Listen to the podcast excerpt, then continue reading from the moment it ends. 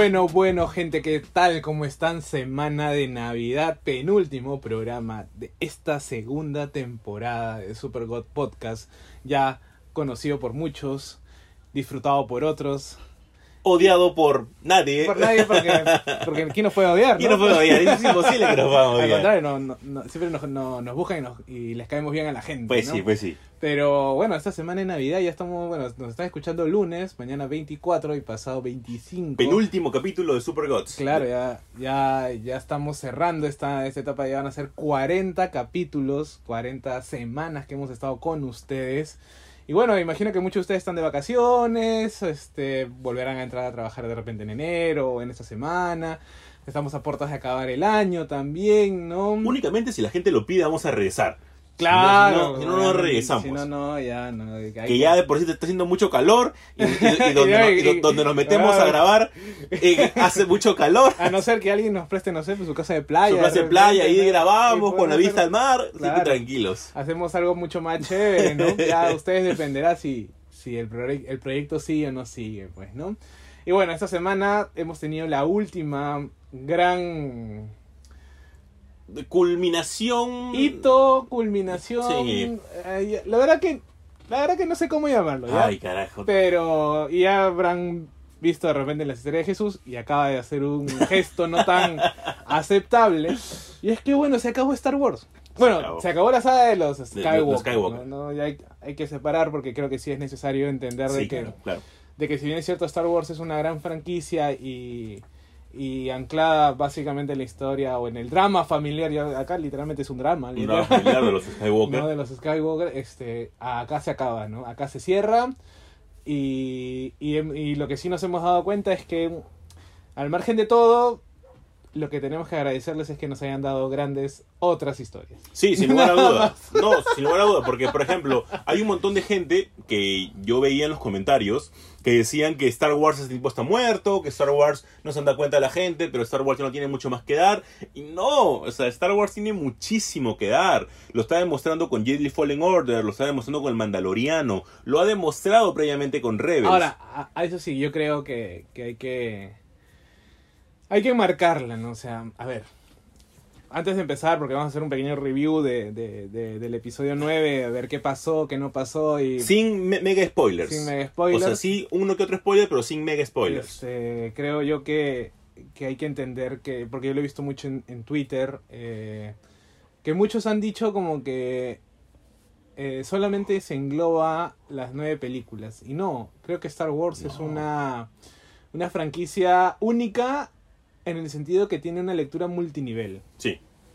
O sea, no es que... que es lo que nosotros también tratamos de hacer siempre en el podcast. O sea, las historias no van ahí únicamente en un solo nivel de contar algo, sino que van, No, pero al margen de eso... o van sea, un poquito más. Claro, pero al margen de eso, o sea, las lecturas se, se nutren de los libros, se nutren de los cómics, se nutren de los juegos, Sí. o nutren juegos, Sí, mejor claro, dicho, claro, claro. nu- toda esta mitología, que creo que es lo que no se está entendiendo muy bien de lo que significa Star Wars, Sí. ¿no? O sea, yo siempre lo voy a decir, y, y es más, alguna que otra vez me, me he peleado con, o he discutido con amigos, en donde yo defiendo mucho el mito de Star Wars. Sí. No porque yo sea un gran fan como Jesús de repente, sino porque me parece que es, que es después de Hellboy, la última mitología que tenemos como, como producto cultural. Entonces, Eh, sí, sino que eh, hay, hay que entender. Hace poco, justo un amigo me decía que muchas pocas. Bueno, de 10 personas, dos o tres conocerán realmente todo lo que Star Wars te puede dar. En cómics, libros, eh, novelas gráficas, eh, etc. Entonces. Si tú únicamente ves y dicen, no, todo lo hecho por Disney es malo. Y no, o sea, si te das cuenta, Rebels está hecho por Disney. Y es extraordinario. Star Wars Resistance a mí me parece muy malo. Me parece una historia innecesaria de contar. Aparte que es mal animada también. Es mal animada también. Eh, luego tenemos al Mandaloriano, extraordinario.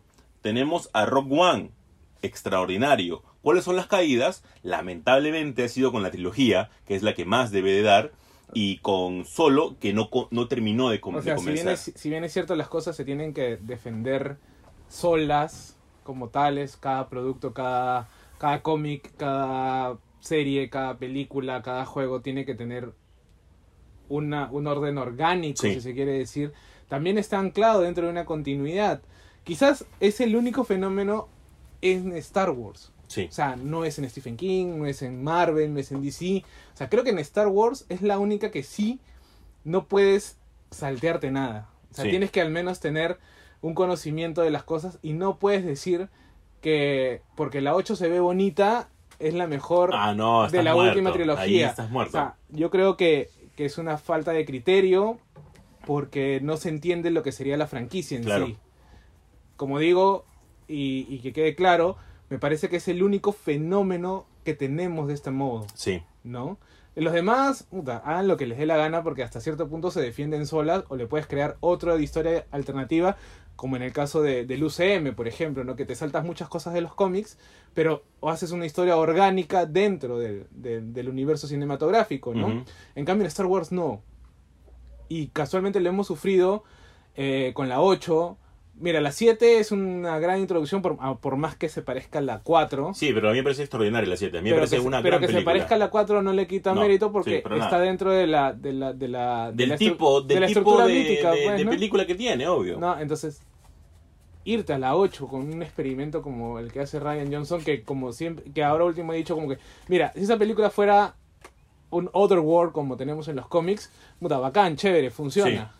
Pero no, pues sea, está anclado dentro de una continuidad que tiene que respetar Que tiene que ciertos respetar, o sea, conceptos. que, que ya están establecidos con seis películas previas, con un montón de series, con un montón de cómics, en la que tienes que respetar eso. Y eso es lo que no se respeta. Y mira, como entrando un poquito más a la película, eh, se siente desde que pasan las, la- las letras iniciales de Star Wars, las clásicas, que el cam- eh, JJ quiere arreglar el camino hecho por Ryan Johnson.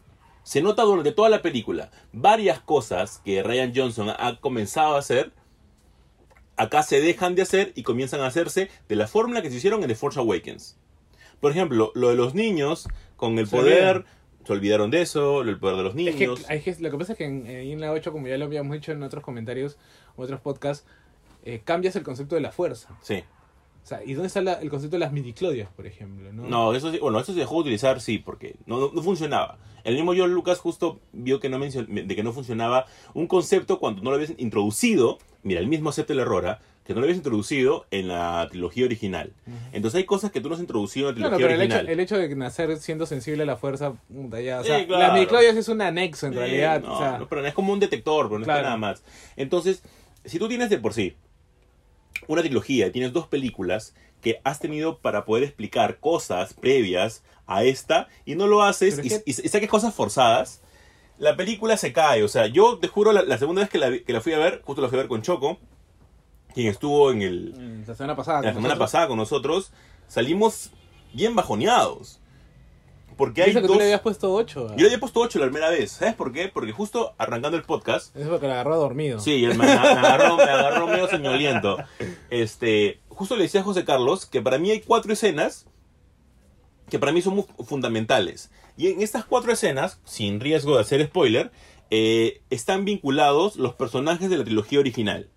Entonces, tal vez, solamente digo, tal vez me estoy dejando guiar por la nostalgia, puede ser. Pero esas, esas eh, escenas, dos de ellas, a mí me hicieron llorar.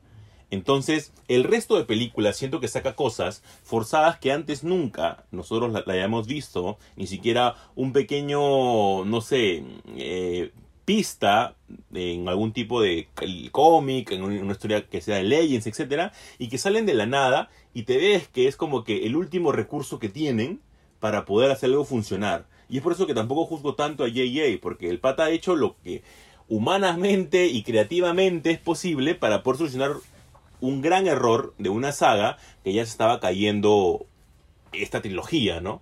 Entonces, Ahora, no pero- se cura. Pero la 8 es un error. Sí, para mí es un error. Para mí es un gran error la 8. El hecho de colocar así a... Mira, es más, ya me imagino, tú te lo imaginas. Lo digo porque José Carlos aún no ve la película. Pero no importa, Este- la verdad Jesús tiene la culpa de que no tenga ganas de verla. Sí, bueno, me ¿no? imagino, me imagino. Como muchos de ustedes, nuestros Eh. oyentes, vieron esa historia. Voy a decir la- el, el adjetivo que, que- que debería. Nefasta. Nefasta Está bien, está cuando bien. dijo que no iba a hacer el review. Dije, ay, casi tiro el celular. dije. Sí, sí. Y, y es que sí. o- a ver, mira, hay una escena en la que sale el fantasma de Luke. ¿Ya? En esta escena que sale el fantasma de Luke, Luke tiene... se cuenta como spoiler, creo. Luke tiene un comportamiento totalmente distinto al que tuvo durante todo The Last Jedi. todo. O sea que Rey le dice, oye, pero tú hiciste tal cosa. Ah, sí, estaba equivocado. Oye, ¿y tal cosa? Sí, lo siento, estaba, estaba equivocado. Es como que, ya, o sea, ahora me cambian realmente al Luke que yo realmente conozco cuando ya está muerto.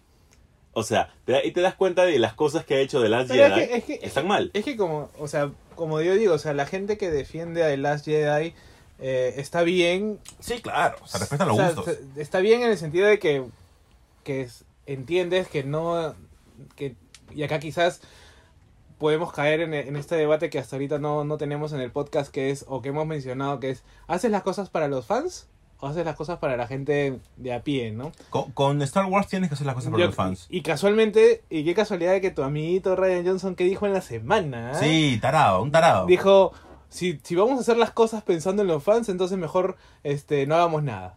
o bueno, algo así, en loco. realidad dijo, Sí, ¿no? claro, estás loco. Pero estás loco. O sea, yo creo que, como digo siempre, el fenómeno de Star Wars es un fenómeno diferente, aislado, si queremos, único eh, y demás, y no puedes decir eso. O sea, no puedes No, justificar tu trabajo al decir, bueno, yo tengo mi concepto y, y esto quiero hacer, pues, ¿no? Y ahí Disney, no sé qué chucha, ¿por qué le dio permiso de hacer lo que, lo que hizo, ¿no? Y lo que hemos hablado 50.999 veces en el podcast. Todas estas series, cómics, etcétera, que están saliendo y que únicamente introducen cosas que los fans pueden saber que están mal entonces.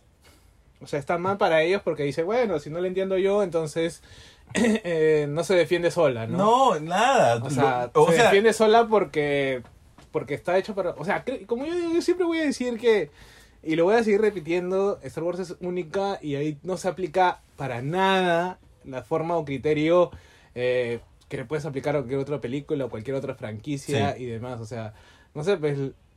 ¿qué, puta, ¿cuántos Funkos tienes? weón, acá? Hay como 200. O sea, ninguna franquicia tiene tantos personajes. Claro. 236. ¿No? Eh, ¿Ves? Ahí acotando, ¿no? Entonces ninguna franquicia tiene tanto. Sí, Y que encima tú los conozcas. sí.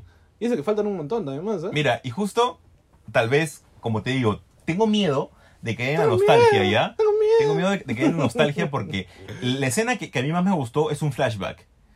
Es un flashback que ya nos Puta, había... del episodio 5 seguro. No, no.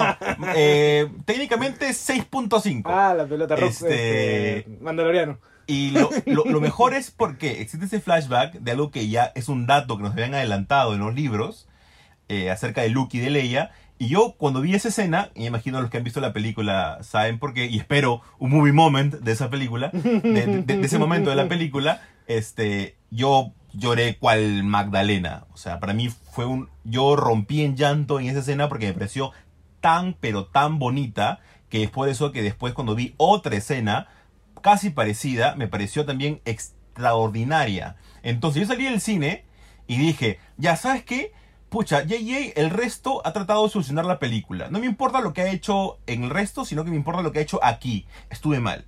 Es por eso que le puse 8 a la película. Fui a verla al, casi el día siguiente, después la película nuevamente, la vi y dije, aguanta. No, por esto, esto, este poquito no soluciona la película. O sea, no que un pedacito esté bien de, de- de- de tu zanahoria podrida, o de tu manzana podrida, no significa que todo esté bien. No, lamentablemente la película no se Y- construye y- bien. Y, y qué tal con los fanservice? Los fanservice tal vez son lo mejor, o sea, las apariciones de Lando a mí me parecieron extraordinarias. Creo que fue el único loco en la sala de medianoche, que imagino que están los fans, que gritó cuando apareció Lando.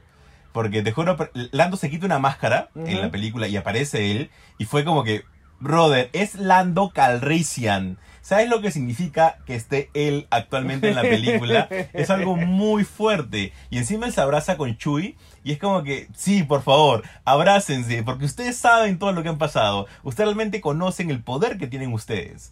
Entonces, es bastante bueno. A Chewie también en esta película se nota que JJ ha aprendido ese horror, porque él salió a decir que con la muerte de Han Solo, él no le dio su escena a Chewie. Únicamente la escena de Chewie lamentándose poquito. Este. Es más, hay una eh, en, la 8 creo, en la 8 digo en la 7 hay una en donde Chuy pasa de largo y Leia no le dice No nada. le dice nada, claro, Y yo dije, sí. brother, ¿qué carajo? Oye, se acaba de morir ya tu, tu, tu marido y todo, pero Sí. él es tu amigo también. En cambio, a- acá le dan ya más cabida a Chewie. Ya le han Le dado el realmente- peso que verdaderamente Sí, sí le han dado ese peso. Y, y a eso, y a eso quizás me, me refiero cuando, cuando hay que entender multiniveles también de personajes porque es como que Chuy no es un secundario. No, para nada. O sea, entre comillas, si tú quieres ver que, bueno, Leia, eh, Leia es, Rey y, es- y Kylo son los principales y ellos serían los secundarios. No, todos son. claro. Están al mismo nivel casi Sí. todos. ¿me Es entiendes? más, en el nivel de importancia va, de mi punto de vista, Luke, Leia, eh, Han Solo, Chewie, Lando. O sea, tienes, Ya. tienes que respetar a esos cinco. A esos cinco tienes que respetarlos. Y, hay- y- y es muy importante porque justo en una parte Poe y Finn le preguntan a Lando, ¿cómo hiciste todo esto de la nada tú? ¿Cómo hiciste una rebelión de la nada? Y Lando le contesta, nos teníamos los unos a los otros. Eso era lo único que teníamos. Entonces, justo son esas pequeñas escenas que yo digo, bien, muy bien logrado esto de acá. Pero después el resto es como que, ya, ¿y por qué ha hecho esto? Ya, y o sea, y por eso llega a tal lugar, ya. Oye, el está fantasma. bien. ¿Ah? Y Ghost. Sale nada más. No. Sale nada más. Con Choco, con Choco en la segunda vez andábamos buscando si por ahí, si ¿Dónde por ahí aparecía algún tipo de alienígena de piel roja o algo, o aparecía Chopper por ahí, y no, nada, nada, nada, lamentablemente nada. Ay, o sea, nada de lo que hablamos la semana No, pasada. nada se cumple. Absolutamente nada. Es más, hay una parte en la que sí hay más rebeldes y nosotros esperábamos de que en una digan, sí, este, soy yo, eh, Jaden, este, del, del Ghost. Pero no, no, al final no. No cumple con eso, es lamentable, pero sí. Las escenas de pelea. No hay escena épica. La escena, no hay una escena nivel tipo eh, la de Rey con los pretorianos y Kylo Ren. Que esa fue una buena escena en The Last Jedi. Pero no hay ni siquiera una, una escena así. Pero y la escena tipo a las 7, en la nieve, en donde está primero Finn con el láser y después viene el rey. No, tampoco. No hay escenas así memorables. ¿No? No, hay Y- una nada más en la que se mechan Kylo Ren con, con Rey, pero ni siquiera llega a ser una escena... Destacable. Y, la relación entonces entre Kylo y Rey. Ahí no te puedo decir mucho porque sería un gran Ah, spoiler. chucha, entonces ya no. Sí. Y este. A ver, ¿qué otra cosa quedó en el tintero? Mm, El hecho de Darth Vader que iba a aparecer como fantasma o algo, tampoco. o sea, el muchacho. Hayden Christensen, Hayden lo, lo llamaron por las huevas, ¿no? Pero se ha anunciado, mira, ya lo lanzamos como noticia, que muy probablemente se haga una, una serie live action de Darth Vader. Habla bien. Puta, si tienen que, tienen que adaptar los cómics. Sí, Así ima- imagínate de que, de que anime- eh, mira, nada más que sean, no sé, ocho capítulos en la que hagan lo que hemos visto en los cómics, que Vader es Fallen, Vader Fallen. Vader Fallen. O sea, eh, Darth Vader Down, que es Vader derribado, que hagan esa parte me parece extraordinaria. Y es técnicamente la- las partes nuevecitas de Darth Vader. Y justo lo quieren a Hayden Christensen para que sea Darth Vader, Sí, ¿no? el muchacho tienen que llamarlo. Sí, claro. Lo único que ha hecho en su vida, creo, porque de ahí no lo vuelto a llamar, creo. y, y- y Jumper, y Jumper, Jumper. y Jumper, nada más. sí. ¿Y, entonces- ¿y qué más entonces? Y anestesia, bajo anestesia. Ya, y entonces si no hay una escena épica. No, no hay escena épica. Hay escenas. eh, ¿Qué tal, ¿Qué tal termina, no sé, pues la historia de Rose? no, porque Rose la han dejado en un quinto plano, tal vez. Ah. Hay una parte en la que le dicen, Rose, último llamado para que vayas con nosotros a la misión. Le dice, no, Leia me encargó tal cosa. Listo, te quedas. Chao. Y ya está. No hay más de Rose. No hay como que algo mejor, me- más detalles para ella, nada. Y en serio, como, lo, como tú decías en el anterior podcast, dos horas y tanto para todos los temas que tiene que resolver es muy poco. Es muy poquito. ¿Y, y, estuviera, y, qué rescata de la 8? Yo rescato de la 8. No, ¿qué rescata de la película de la 8? eh, casi nada. Casi nada. Casi nada. nada Ni nada, siquiera el nada. sacrificio de Holdo. Ni siquiera. un- Bueno, hay una escena en la que uno de los, de los personajes, que es uno de los, de los hobbits en, en El Señor de los Anillos, le dice: Uy, es muy difícil eso. Eh, tendremos que hacer movimientos Holdo. Entonces, nada más. Movimientos qué pendejo. Y después nada más. Movimientos suicidas. Sí, claro. Y después nada más.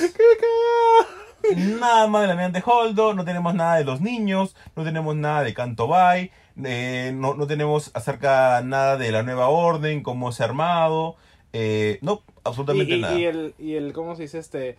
Y las consecuencias de, de, de la muerte, o bueno, de la muerte de Snoke y, y el- futuro de la nueva orden, de la primera orden. Tampico, y todo te lo explican únicamente en los primeros 3, 4 minutos de la película. Entonces, ¿qué? ¿Estamos hablando de que en la película ya no existe la primera orden? Eh, existe la primera orden, pero Kylo Ren está en búsqueda de otra orden, que no te digo más para no hacerte spoiler, pero va ligada a Palpatine. Ah, y por eso es que salía en, en, en el, en el trailer. Así es. Entonces, Bueno, para mí, conclusión, ¿qué hago como para poder pasar a otro tema? Eh, ha sido una trilogía no tan buena. Yo le pongo de nota 6 eh, de 10 a toda la trilogía en sí. Porque siento, porque siento que ha querido hacer cosas, pero no ha podido, Que lamentablemente. le quedó, o sea, este, si esto hubiera sido la 8, como que Siempre, justo con Choco, hablábamos de eso. Para mí, si esta película hubiera sido la 8, hubiera funcionado mejor.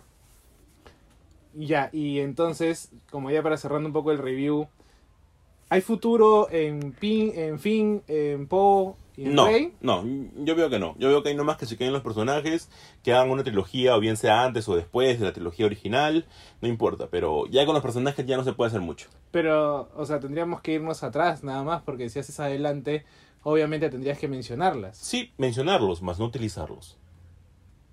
Puedes hacer eso, como antes lo han Y- hecho. y- pero entonces, ¿cómo quedan los Jedi? Eh, es que sería un gran spoiler, ¿ah? ¿También se explica ahí? O sea, Pseudo te lo explican al final.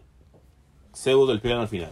Tiene mucho que ver Leia, tiene mucho que ver Luke, eh, y tienes que ver la película como para hacerte spoiler. Porque esa es la parte mágica de la película. Porque la verdad, o sea, por Esa es la ejemplo, parte buena. yo me acuerdo que después de haber visto y que quizás si le hubiésemos dado o le hubiesen, le hubiesen dado la, la película a A J.J. a Filoni o a Fabreu, A Fabreu. este, creo que ellos hubieran ido por la por la idea de los Jedi grises.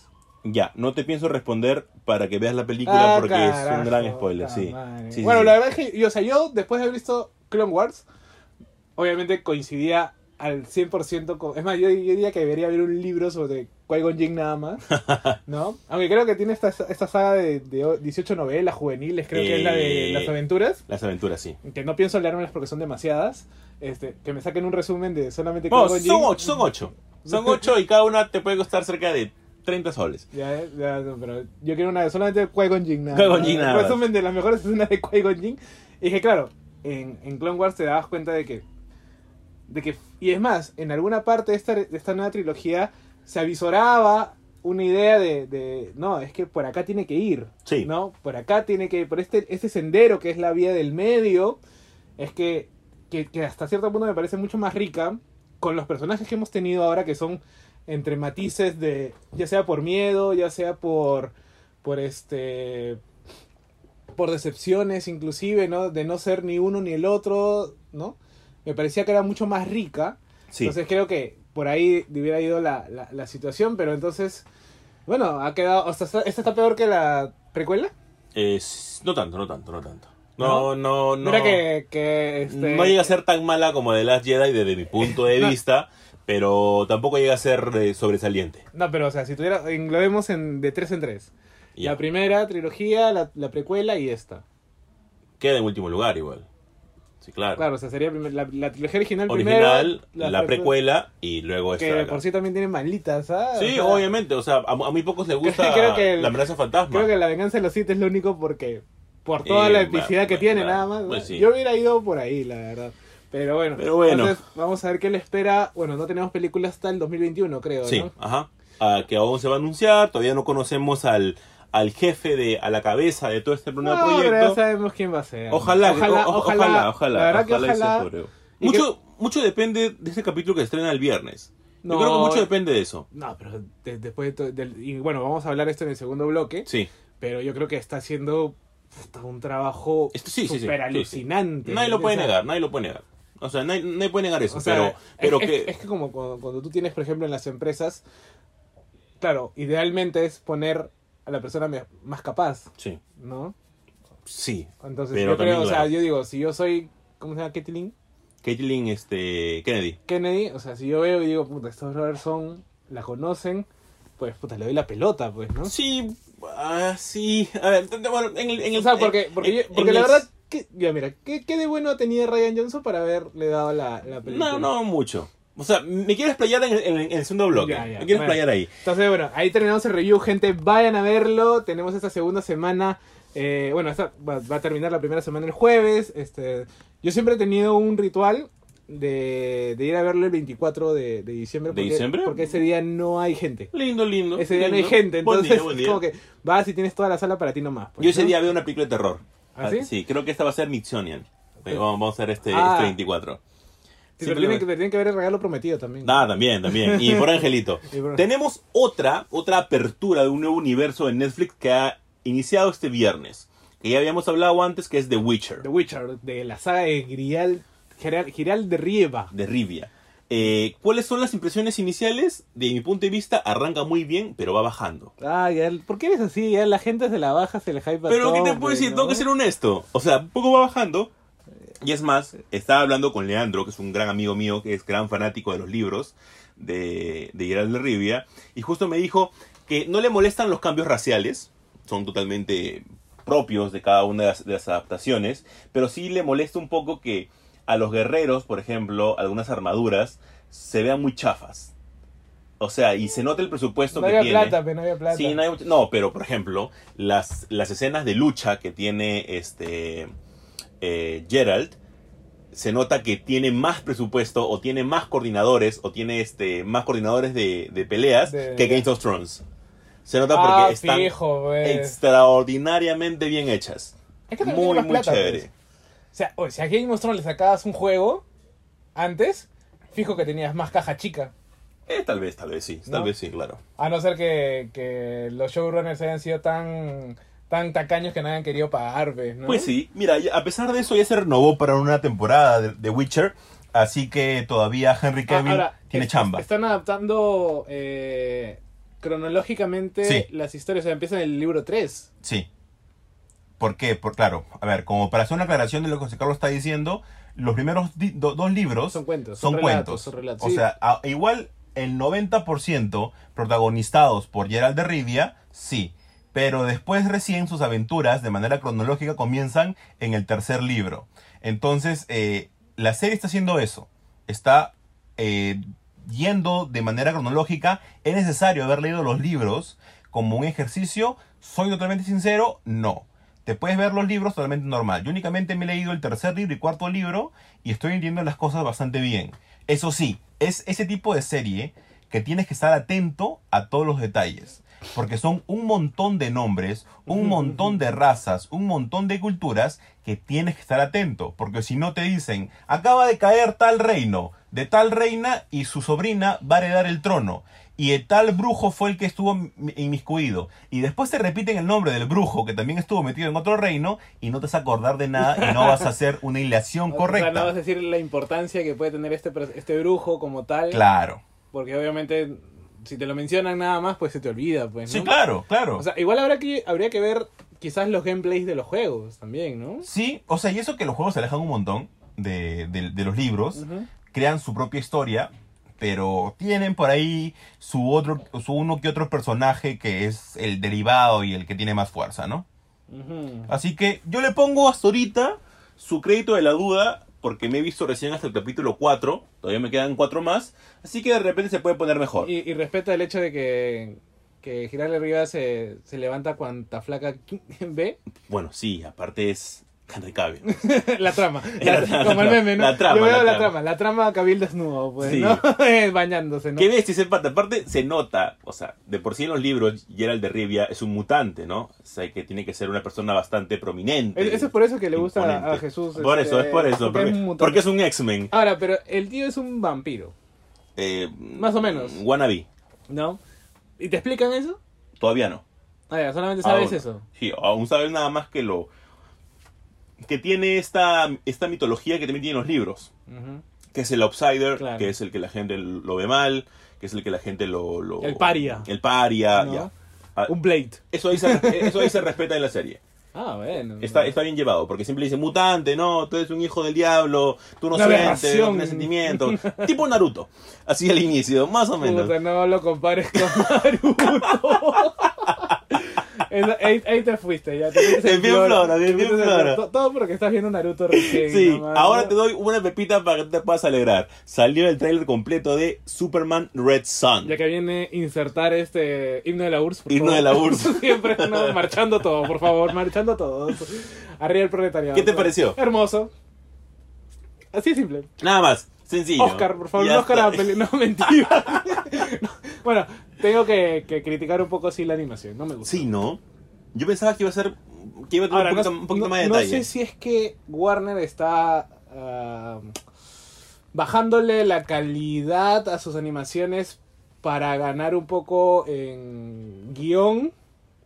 No lo sé. Ya. O a menos que esté mandando a, a animar a Vietnam, a. China. Oye, no, sí, eh, Guy Delisle cuenta pues que él era animador, Claro. ¿no? Y dice, bueno, ¿sabe qué? Nos vamos, vamos a animar en, En en, Shenzhen. en A- en Asia porque Claro. sale más barato. pues, Sí, claro. ¿No? Entonces, mm, puede que, puede que mi, mi, Tu corazoncito. mis amigos de Warner estén sacrificando calidad por otra cosa, quizás. Porque la vez pasada veía un video que decía que Warner antes te sacaba una película al año. Una película animada, ¿eh? Máximo dos. Ahora te saca de tres a cuatro. O sea, dice, tanta plata no tienes. Mm, Sí, claro. Entonces tienes que sacrificar. Y aparte son películas que van de frente al Ah, formato Blu-ray. Claro, o sea, bueno, también que vas a, vas a estrenarla en cine, güey. Sí, por eso, O pues. sea, nadie va a ir. Pero- bueno, pero pero sí se estrenó en cine. Sí, pero, pero tampoco es que, que tú hagas tu animación y tienes que depender de las, de las descargas y tienes que depender del formato en físico que es mínimo. Entonces, de en un punto tienes que agarrar tu ganancia. Claro, o Entonces, sea, inviertes poco y bueno, tratas de recuperar o ganar, ganar un poco más, ¿no? ujú, Yo la verdad que, mira, a mí la historia me gusta. Aparte Sí. que es un, un Elseworld sí. que la verdad que no sé a quién antes no se le pudo haber ocurrido. y tuvo que llegar Mark Millar a, a decirlo, ¿no? Como que, uy, ¿sí qué hubiera pasado si... eh, Superman. Superman caía en la URSS, pues, ¿no? Y todos, Claro. ¡wow! No nos había ocurrido eso. Qué genial, ya escríbelo. ¿No? Algo así, ¿no? Y, y también se, le- se le ocurre a James Gunn con este Brian Bourne, que ahora, ¿qué tal si es que hubiera sido malo? Bueno, no es malo, es un chico que ha recibido bullying, güey. Eh, sí, bullying y también porque es como un invasor sim. Claro, o sea, es, es- Eh, Son los que mandan para que conquisten el, el mundo, ¿no? Claro, como, un Goku. como un Goku, claro. Claro. O sea, solo que este no se golpeó la cabeza. No se golpeó la cabeza. Es un Vegeta, ¿no? Más es o un menos, Vegeta, ¿no? es un Vegeta. Claro, pero el tío también era lo que recibía, o sea... El bullying. Es más, creo que Brightburn es una gran película. Sí, es buena. Es In- buena. Infravalorada. Sí, aparte que también se duró que una semana. Estábamos, me acuerdo cuando, cuando recién llegó, era como, oye, vos, de la no va a quitar. ¿Cuándo dónde queda? A las 3 de la tarde en Mall del Sur, nada Sí. más. Y, y había, había pasado creo que tres días ese. Sí, no, y era como, Sí. ya, ya fue, no la vemos. Sí, ya fue. Yo, yo, yo la verdad que espero. eh, igual la voy a ver, como veo casi todas las de animadas de, de, de Warner, de DC. Creo que es la misma gente que animó este o que ha di- di- dibujado este La broma asesina. Ah, como, bueno, la animación no estuvo tan mal.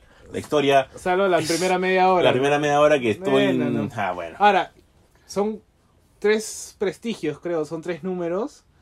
Eh, no sé cuánto vaya a aguantar esa película. No, de ley va, va, va- va a tener su, su, re- conteni- su contenido su- extra. Su, rellenuto, dice. sí, claro. O sea, si es un buen relleno, ojalá, ¿no? Porque Sí, ojalá sea un buen Porque relleno. la verdad que no quiero un relleno como la broma asesina. que fue innecesario, estúpido, ah, hasta me atoré, estúpido y hasta baboso. O sea, Porque- se entiende qué quisieron hacer, porque creo que estuvo metido Azarelo ahí. ¿Así? Sí, Azarelo creo que estuvo metido. No, no recuerdo bien, pero... no es de mis favoritos. Pero al- ¿ah? alguien así top, top, eh, estuvo metido como que vamos a meterle esto para, para que la gente le, le choque un poco, la gente que no sepa quién es este Bárbara Gordon, este le choque el hecho de que... Pues vamos a chipearlos. También. Puta, aparte que Bárbara Gordon creo que no tenía ni 20 años. Ni ¿no? 20 años tenía. O y sea- de la nada lo ponen con Batman y O es sea, como Bruce que Wayne eh, fue a ir a la cárcel, Sí, ¿ah? nada que ver ese chipeo. Ahora, pues.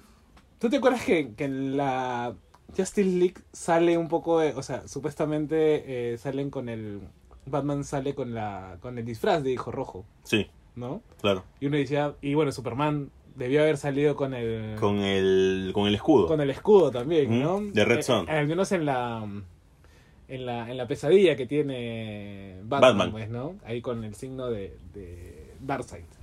Pero la verdad que no sé, yo estoy esperando. Vamos a ver, vamos a ver. Ah, eso sí, yo veo que es muy, muy limpia. Le falta ser un poquito más oscura. Sí, No. o sea, el tipo de animación no ayuda. No, pues, Pero vamos a ver qué es lo que tiene que ofrecer. Yo sí espero que, que apenas salga, aparte que el, el diseño del Blu-ray está hermoso.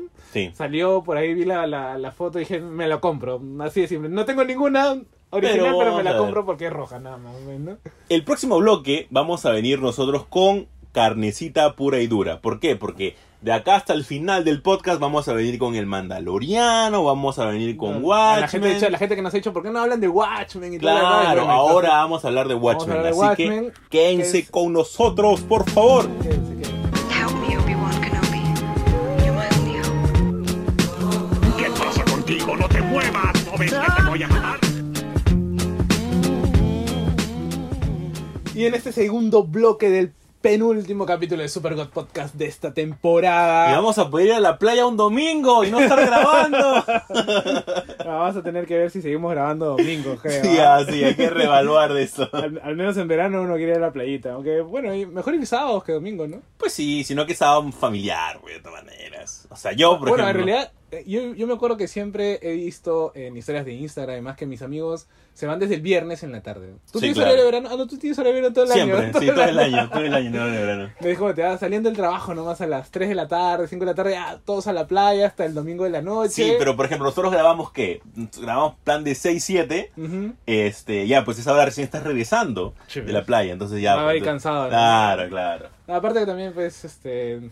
no- no- el bolsillo no da para toda la semana. No, no, para toda, no, para toda la semana. Un ceviche todos los, todos los domingos. Todos eh, domingos, le- Es caro el ceviche, el ceviche Claro, es caro. en ceviche verano caro. sobre todo, en verano. ¿no? Obvio. Pero bueno, entonces vamos a ver, ya que nos espera la tercera temporada, a ver, bueno, se acaba este 2020, justo acabamos con, con la temporada además, ha sido un gran año. Sí, gran año, Vamos año. a, a- hemos conocido gente, amigos, a los, nuestros mismos oyentes y demás. Y bueno, esto lo hacemos por ellos, por ustedes. Y ustedes dirán, se han olvidado del Mandaloriano. Pues no. Pues no, y qué capitulón, ¿ah? Capitulón, capitulón. O sea, como capitulón. yo, yo dije, brother, habían pasado 10 minutos y yo ya estaba, decía, esta vaina va a ser genial, Sí. ¿no?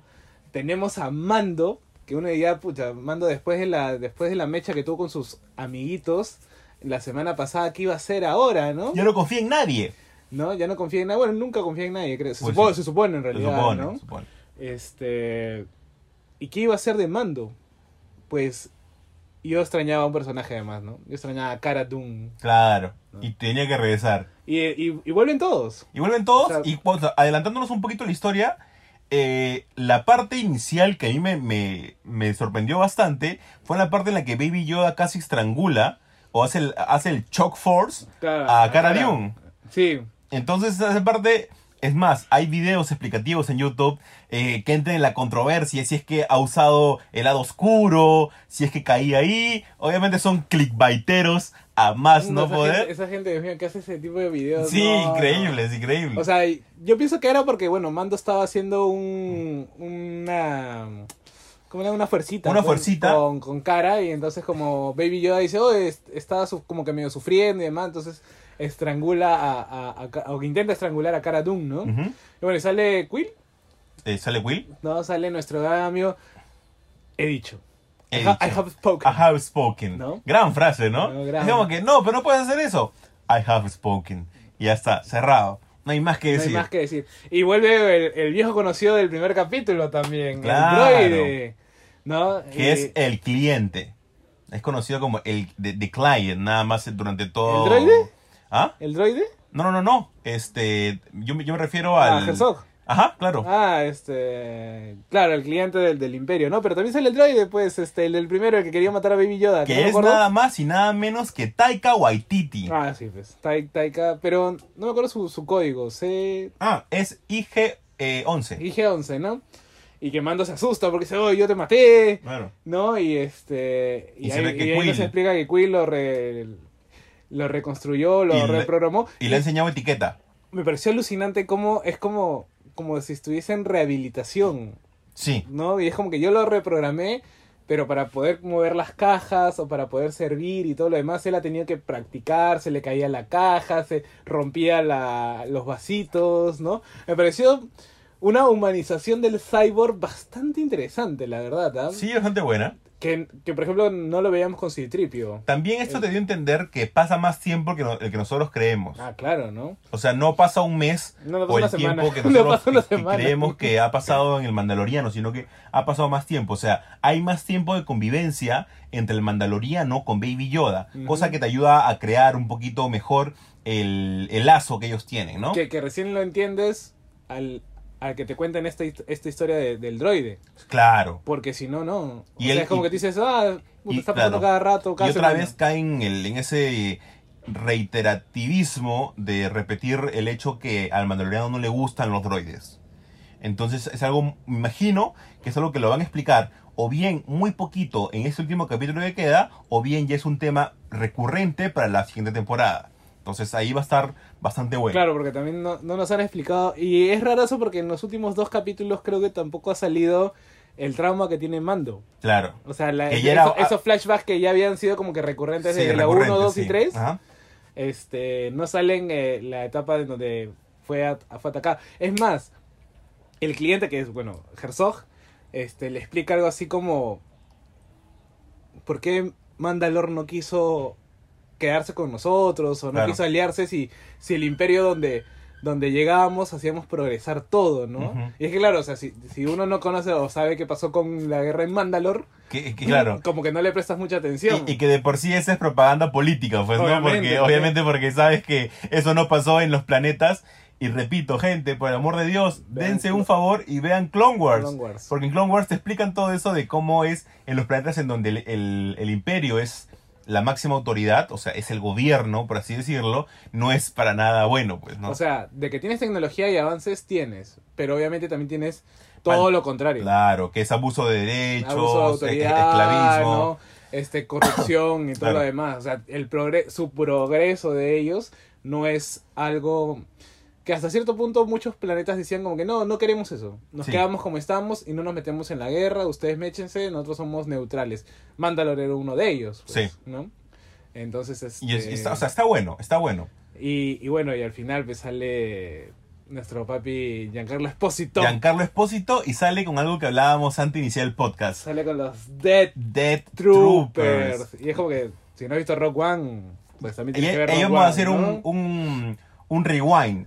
Donde vemos a los eh, Troopers. Los vemos en, como tú dices, en Rogue One. En Rogue One vemos dos tipos de troopers nuevos. Los Scarif. Los Scarif Troopers y los Death Troopers. Los Scarif obviamente no lo vamos a ver porque son de Scarif, que es el planeta donde se mechan con los rebeldes, que es como esta especie de playita, que es así como, como que máncora. Y después tenemos a los Death Troopers, que los Death Troopers es la élite de los Stone Troopers, es lo, los más más. Son esos de que ascenderlos a comandantes es muy poco para ellos. Ellos son la la élite de la élite. Es por eso que José Carlos tiene una pregunta bien, bien este, importante, que tú me dijiste, los Claro. Stone Troopers están cochinitos. Claro, o sea, si uno ve el Mandaloriano y más o menos hace una lectura de que han pasado cinco años después de, de la batalla de Endor, eh, y tú dices, bueno, el imperio ya cayó, eh, es entendible de que el cliente, este Herzog, esté como que medio escondido, ¿no? Sí. Este y los Death Troopers hayan, bueno, Death Troopers, los Stone Troopers hayan sido como que atacados, vemos que en Tatooine están sus, sus cascos empalados y los mismos que cuidan a, al cliente están eh, sucios, Sí. o sea, están cochinos, ¿no? No están blancos impolutos como lo habíamos visto en el episodio 6, en el Detalles que episodio 5, importan. que, que de alguna otra manera te explican o, Sí. te, o te contextualizan mucho el, el qué pasó con el imperio. Sin ¿no? lugar a duda. Sí. Entonces, llegan estos Death Troopers que, bueno, es entendible que para en Rock One todos sean negros brillantes, sí. porque, bueno, ellos tienen el poder ahorita. Y encima es chévere porque ti- tiene sus, sus ojos son este verdosos. Verdosos, sí. Muy bueno, muy En- buen detalle. Pero en este episodio salen los Death Troopers porque, bueno, Espósito es el al que el que de verdad quería a Baby Yoda, pero Sí. había usado a, a, a de el cliente para, para pedirlo y él aparece. Eh, Y adivina quién no va a tener el Funko Pop de Rafael Espósito cuando salga ahora. Giancarlo, ¿Ah? De Giancarlo Espósito ahora que salga el Funko Pop de él. Ese es para Ricardo. Ese es para Ricardo, que por tu culpa no voy a tener el, el Funko Pop firmado. Bueno, y creo, ¿te acuerdas que ese día creo que me, él da la, la noticia acá? Él da la ¿no? noticia, él nadie, nadie había dicho nada y él dijo, no, yo voy a estar en el Él, Mandaloriano. él le pide a una, a una persona del público que le dé su, su láser saber y este y se lo da y le dice, tengo un anuncio. ¿Han visto el tráiler del Mandaloriano? Y todo el mundo, sí, pues yo voy a estar en esa serie. Y todo el mundo, ¡oh! Increíble. Y yo no esperaba decir en qué momento salía. Yo también estaba. yo, eh, bueno, soy sincero, la verdad que me había olvidado un poco de que ese muchacho iba a salir. Sí. Porque uno se queda como que más pegado con los personajes. Y es como que dice, bueno, en el episodio 5 termina en el 6. Sí. No, este es el 6, ¿no? Este es el 6. Y termina en el 7, entonces dije, bueno, no va a pasar nada interesante. No, este es, el, un- este es el 7. Termina en el 8. ¿Este es el 7? Sí. Ah, ya. Este es el 7, bueno, el 8, uno pensará, no va a pasar nada interesante, lo van a dejar para la segunda temporada, todo. Y vergas. Todo lo que ha pasado. Dilo, dilo, ¿qué pasó al final? Dilo. No, se murió, se murió. Se murió Se Quill. murió. Puta, la verdad me dolió, ¿ah? Me, me, me vacila mucho la parte en la que este el mandarino le dice a Quill su raza, que es este Eggnog, Es not- este, le dice que le va a pagar, le dice, por, por favor, tengo mi nombre, y es Quill. Entonces me, me gusta mucho que se dé a respetar y esa comparación que tienen con, con Cara Dune Ujú. en el momento en la que ella dice, sí, pero tú trabajaste para el imperio y le dice, cuando me vendieron al imperio y yo No, trabajé que- para poder liberarme, es monstruo, porque siempre, repito, la profundidad que tienen varios personajes, nosotros vemos, por ejemplo, a esa gente de su raza en, en el momento en la que ponen carbonita a Han Solo. Ellos son los que jalan las cadenas, los que manipulan la carbonita, etcétera. Entonces, vemos estos personajes también en, en Cloud City, con Lando, y que no les damos mucha bola. En cambio, ahora Como sí, o sea, son parte de la decoración. Claro, en cambio ahora no, son esclavos, o sea, te das cuenta y es consecuente algo que la película del episodio 9 no tiene o no tuvo el, el sentido común para poder tenerlo. Pero bueno, ya es un tema que ya me, me desquité en el bloque 1. Dale, esa vaina va a ser una herida que no va a cerrar mucho. No, no, no, no va a cerrar, no va a cerrar. No va a cerrar mucho, ¿ah? Va a ser mi trauma. Alguien a mí me, me va a empujar y yo, episodio 9, episodio 9. es su pesadilla, va a ser pesadilla, sí. ¿No? Pero, o sea, muere Quill. Pero, a ver, muere porque viene Griff Carga, que es este. que supuestamente iba a estar muerto, pero obviamente no está muerto. Ujú. Y le dice, bueno, yo también estoy vivo, te sorprende, mira, ¿sabes qué? Hagamos una cosa. Después de la mecha que tuvimos, eh, los troopers han venido y están jodiendo. Sí. Así que necesito votarlos porque me está malogrando el negocio. Así Ese que- Apolo. Así que, si quieres, este, ven, hacemos una, una mentira eh, de entregar a- al bebé. Matamos al cliente, matamos a los troopers y, y listo, ¿no? Te llevas después al bebé y yo sigo trabajando con, con los demás de la, de la liga de, de Bounty Hunters, ¿no? Y tú sabes por qué también este, este capítulo se forzó a que se estrenara antes que... Había un clip. No, no, no, aparte de eso, eh, el poder de Baby Yoda, que tiene de curar a las personas, eh, aparece muchísimo en la película. Pero uno no puede curar con la fuerza. Eh, sí puede curar. ¿Ha salido antes? Eh, así ha salido antes, ¿Dónde? en los libros. Ah, bue- bueno, ya. Eh, es válido. ¿En qué En- libro sale? Específicamente en el libro de consecuencias, Ya. que te dice acerca de cómo, lo, cómo han curado ciertos pueblos, los, los, los, Jedi en específico, y en el libro de ah, From a Certain Point of View este, Ah, de Star Wars, sí, El aniversario. que Ah, es uno de los libros que más me gusta. Ajá, o sea, Pero es- por, por Baby Yoda salió, Sí. salió antes. Pero tu punto lo entiendo. O sea, las personas que únicamente ven el lado audiovisual, que vean este poder pseudo nuevo, Ajá. Y que lo, eh, que lo que vean en Baby Yoda, y que después ya lo puedan ver en la película. Es que tampoco en los cómics salía. No, pues, es por eso de que ahora, cuando lo ves en la película, dices, ah, por eso Baby Yoda tienes también ese poder. Entonces, Que en realidad, mira, quizás acá voy a pecar un poco de prejuicioso, pero poca gente le prestaría atención a eso, la verdad. sí, pero es que en la, en la película, me imagino que cuando la veas te das cuenta de lo que hablo, juega un papel bien determinante. No. Ah, bueno, sí, Lo, claro. lo, lo de curar. Ya. O sea, es bien, bien fuerte. Entonces, ah, tal vez en el Mandaloriano como que únicamente juega en el papel para que pueda, para que Apolo cambie de, de, de, de- de, bando, visión, por, de- claro, claro, porque él quería, él quería matar a, a Baby Yoda. a Baby Yoda y a Mando, ¿no? Para, Sí. para de una vez este, terminar con todo eso. ¿Tú qué esperas del último capítulo, José Carlos? Como para pasar a otro tema. Yo la verdad que no sé. Mira, yo te digo, este episodio lo vi como que dije, mira, los anteriores me han estado gustando porque son tranquilitos, me han dado cosas chéveres, nostalgia ahí, ahí con sus toques. Pero este, acá me acaba de, de destruir Sí. el... O sea, es como que dije, queda un capítulo. y, y bueno, la, la- la última escena es... Este, Es fuerte. Aparte que está muerto Will, este, se están llevando a Baby Yoda. Sí. Entonces, ah, ya, asumo. Ahora, la pregunta es: ¿cómo hacen esa interferencia de las radios? Eh, A no ser que sea la radio que le dio este Griff Carga. Ta- puede ser. O Porque sea, dije, ya, ¿y cómo los, los Stormtroopers acaban, acaban de hacer interferencia con el, con el comunicador de mando? sí, y lo que hablábamos antes, ese juego de tiempos entre Ah, lo, que, no- lo que el mandaloriano le me hablaba desesperó, a Quill me desesperó. y mientras que Quill respondía y estaba encima del- del- de la criatura. Ajá, muy bueno, muy bueno, muy bueno. Mira, yo como para ir cerrando, lo que espero del próximo capítulo es que tal vez se cumpla la teoría que hemos dicho, o que dijo Choco en especial, que sea Cat Bane esa persona que fue a, a rescatar el cadáver de la Queda, anterior queda, Bounty queda Hunter. ese, queda ese, ese, ese cabo Misterio, suelto, sí, ¿ah? sí, sí, sí. No, pero y viendo que se van a llevar a Baby Yoda. Sí, o sea, sabemos que va a ser siempre el, el catalizador de toda la serie, ¿no? Y es chistoso porque justo conversaba con unos amigos y me dicen, oh, ya, ya salió la raza de Baby Yoda. Porque el Griff Carga le dice como que, oh, mira qué bonito, este, le dice algo como que Elon, algo así. Ujú.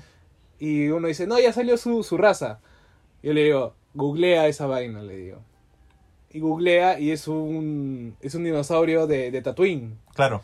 Y yo le digo, no es su raza, pero todo el mundo dice, "Ah, ya sale, ya sabemos cómo se No, llama y- Yoda. y- y- Ya, imagi- imagina que mucha gente decía, uy, acá tengo mi, mi video de la semana que va a romper el internet, ¿no? ¿Cómo, ¿Cómo se distribuye la raza de Yoda? ¿Y por qué? Claro, no, no. Su amigo la sombra del imperio. Del Imperio. No, Soy no. Apolo 1138. No, Joshua Revan. Revan. Esos brothers son más clickbaiteros. Horrible, sí. Pero, ah, No, eh, la sombra es chévere. eh, tienen videos buenos, pero son clickbaiteros. No, pero la sombra es más, más seriecito. ¿Ah? Sí, sí, sí, sí. Pero Apolo y Joshua Revan son. Sí, ah, se pasan, se pasan a veces. Yo la verdad que no sé.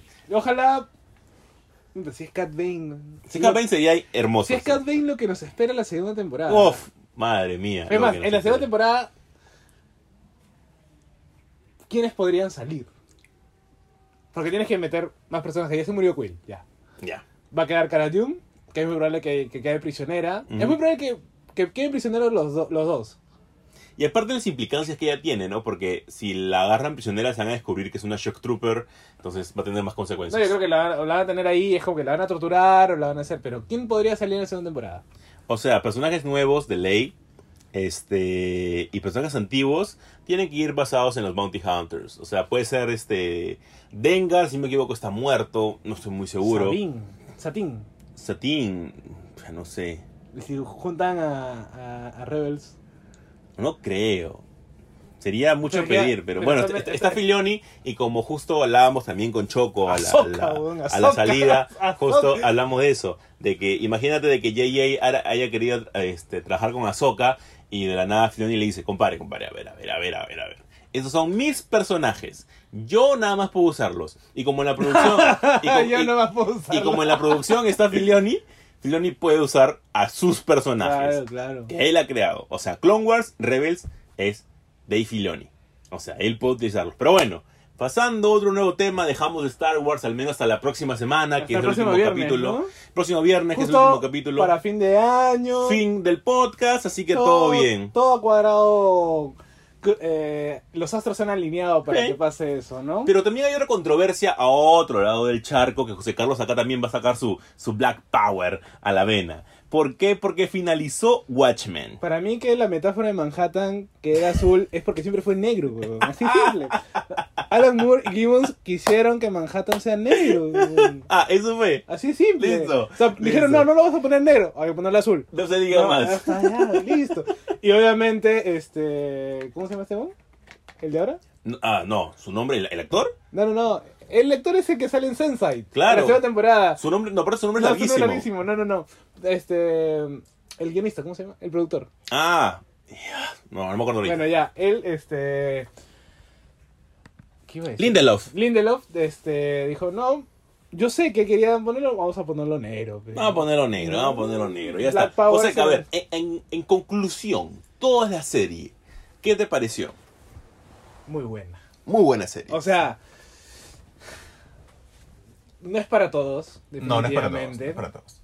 Hay que leer el cómic. Sí. Pero más que solo leerlo, hay que tratar de entender las implicancias, los personajes. O sea, Lindelof ha entendido todo, Sí, que quizás es lo que más curiosidad me da. sí. ¿Cuántas veces has tenido que leer Watchmen para poder entenderlo? Tal vez con el que comete un error, porque lo pongo específico, un error es con, es con Manhattan, que es el hecho del amor. Que regrese únicamente porque se enamoró. Mm, ya. Ahí, únicamente le Mm. pongo ahí ese error. Ese error pseudo humano o esa facción humana que puede tener Manhattan.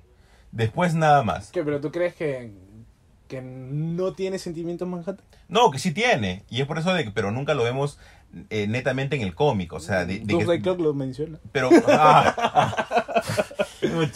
No me hables porque justo eh, a- antes de ayer terminé de leer el último número Que uno y, esperaba la, la supermecha entre Superman y y me y pareció Manhattan. una tontería. Qué horrible, en serio, qué horrible. Metal y Doomsday Clock para mí están siendo lo peor Lo de lo peor. serio, Bueno. Metal te dio el Batman que ríe nomás. Sí, sí. Me- me- Metal creo que se defiende mejor. Pero volviendo un poco a Watchmen, Sí. o sea, como creo que como mucha gente ha visto y ha dicho, o sea, literalmente es una secuela. O sea, él no quiso contarte la adaptación, no quiso contarte nada. Él ya daba por sentado que tú Ella sabías. daba por sentado que, y que le entendías. Sí. o sea, que él quizás lo más difícil, ¿ah? Sí, Desde él quiso hacer lo que le dio la gana. Y literalmente ha hecho lo que le da la gana, Sí. ¿ah? y bien. O sea, no le, no, no, no, le ha importado a nosotros. Sí, decir, puta, si pongo esto lo van a entender o no. No, el dijo, no, acá tiene que ir y acá tiene que ir. Y listo. sí. ¿no? Y me parece que, que, que, que cumple con creces. Ahora, lo malo es que... ¿Qué viene después? La doctora Manhattan, Mm, para mí. ¿No? ¿No te parece? Sí, pero ¿funcionaría? O sea, sí que se cumple realmente lo que pasa en el último capítulo, que sin hacer mucho spoiler, básicamente es que Manhattan transfiere todos sus poderes, aunque es un spoiler gigantesco, transfiere todos sus Pero es una poderes. serie, ¿no? Es una serie. Eh, transfiere todos sus poderes a un huevo, porque es algo de que anteriormente ya es- la- lo, lo había mencionado si es que era posible. El punto acá máximo que yo entiendo de la serie es que como tú dices, Lindelof entendió todo. Él pone las consecuencias de cómo se gana la Segunda Guerra Mundial. Entonces, al ganar esa guerra tiene que haber consecuencias. Que el cómic no profundiza tanto ahí porque el cómic iba por otro rumbo. Ujú. En cambio acá sí, te pone unas consecuencias que van ligadas también con la historia y cómo han pasado el tiempo y los personajes importantes o y- los principales del, del cómic como son eh, Seal Spectre, este, Ozymandias y Manhattan, sin nombrar el comediante y Night Owl, porque creo que faltó un poco más de Night Owl. Night Owl tal, tal vez, Sí, ¿no? creo, ah. Tal Al vez. menos sí. en el último capítulo Sí. creo que faltó un poco más de... Únicamente lo nombraron porque dijeron que la policía se había inspirado en su En su avión. En su- en su- en su nave. En su nave. ¿no? Sí. Claro Y- que muchos decían, no, es la nave de Night Owl. Sí, ¿no? claro. Y después dicen, no. Se inspiraron. Sí, era como que no, se la copiaron nomás. Claro, no, nada más. nada Y más. después en la parte en la que está este sujeto que es el maestro en historia de, Claro. de los vigilantes y Mm, te dice de que Seal Spectre es la hija de, de- de- la violación que tuvo su madre con, con el comediante. ¿no? Entonces, Que en realidad en el cómic no te lo dije, no te lo dicen mucho. O sea, sí, pues... es como que te dicen, bueno, el comediante es un hijo de puta, ¿no? Sí, Y vio a la gente, sí. ¿no? Y es como, pero tú dices, bueno, te int- intentó violar a, a la, a la mamá de, de, De Silk. de Silk Spectre, pero dices, pero cuando te dicen ya, oye, ¿tú eres la hija? Ah, la mierda. Sí, claro. O sea, Y- ahí y, y te, ya- y te- y te da por entendido. Ahora, no sé, no sé, creo que ahí se le pasó un poquito la mano de repente, ¿ah? ¿Tú crees? Sí, porque no, Yo- no, no hay, o sea, Yo creo que tienes sí. que extrapolar mucho para poder llegar a ese, a ese... Es que ese, es- ese es su punto de interpretación. Claro, o sea, él ya- interpreta y dice, ah, eh, no, puta, si este weón es un hijo de puta y es un Es- machista y es es, violación. todo, entonces es violación. Entonces, ¿sabes qué? Es muy probable que tú seas la hija por violación, y listo. Claro, o sea, es, es la, la- la hashtag interpre- aborto legal. Aborto legal. Y es la interpretación que él, que él ha hecho y está bien y es válido porque le da fuerza a la historia. A la crudeza tal vez de que, que tiene el cómic también la historia. Ahora, como país cerrando, porque explicarlo, por eso no hemos hablado en el podcast de corrido de esto, porque explicarlo involucra mayor detalle, un detalle explicativo de los cómics, etcétera. No, y Y- aparte del contexto, porque Watchmen tiene mucho de un contexto Sí, real, físico, del- de la historia del mundo, si se quiere, y, y las consecuencias o las, las proyecciones que, que Alan Moore quiso plantear en, en ese, en ese es- espacio-tiempo definido, ¿no? Que es después de la guerra de Vietnam, sí. ¿no? Entonces, este... ¿Tú cuánto le pones de puntaje, José Carlos? Del 1 al 10. Ah, difícil, ¿ah? Yo creo que siendo un poco egoísta, si para mí, o sea, funciona y funciona bien, yo le pongo un 9. Un 9. Ya. Quizás me faltaron algunos algunos momentos un poco más más épicos. más épicos, Sí. pero no me disgusto con lo, con lo que nos dieron. ¿ah? Sí. Creo que en algún momento también hicieron muy larga la espera de ciertos personajes. Eso, eso, sí. Que es como que ya, pura, menciónalo o, o, o, o ponlo de una vez. Sí. ¿no? Y este, pero te, te, te, te- lo botaban para el siguiente capítulo. Yo tal vez, "Ah, yo tal vez no". únicamente por eso le pongo 8.5. por, única- la, por, la, por la extensión. Por la extensión de... algunas cosas, tal vez esos cli- cliffhangers son muy, muy largos Ujú. y es que por eso que tal vez este O sea, su ritmo es lento. su ritmo es lento, es de por sí O sea, es lento. una, una serie pero, que es pero, lenta. pero si ya leíste Watchmen estás acostumbrado.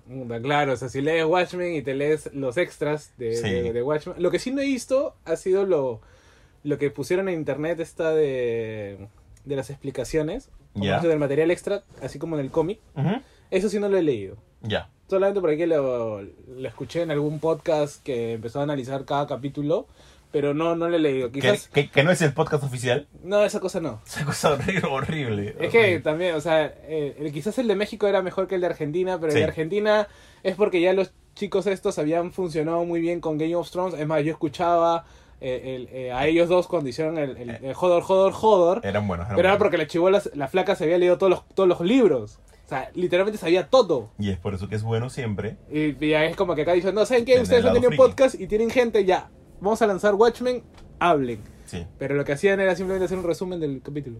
sí, pero O nada. sea, lo que hacemos con The Mandaloriano, pero Así, parece. Pero ellos con Watchmen, ¿no? Nada Pues sí. más. Pero entonces no funciona porque hasta cierto punto aburre, ¿no? Por ejemplo, Zona Negativa tuvo uno un resumen de el análisis de cada capítulo, muy bueno también. Eso sí lo recomiendo si es que no han visto la serie todavía.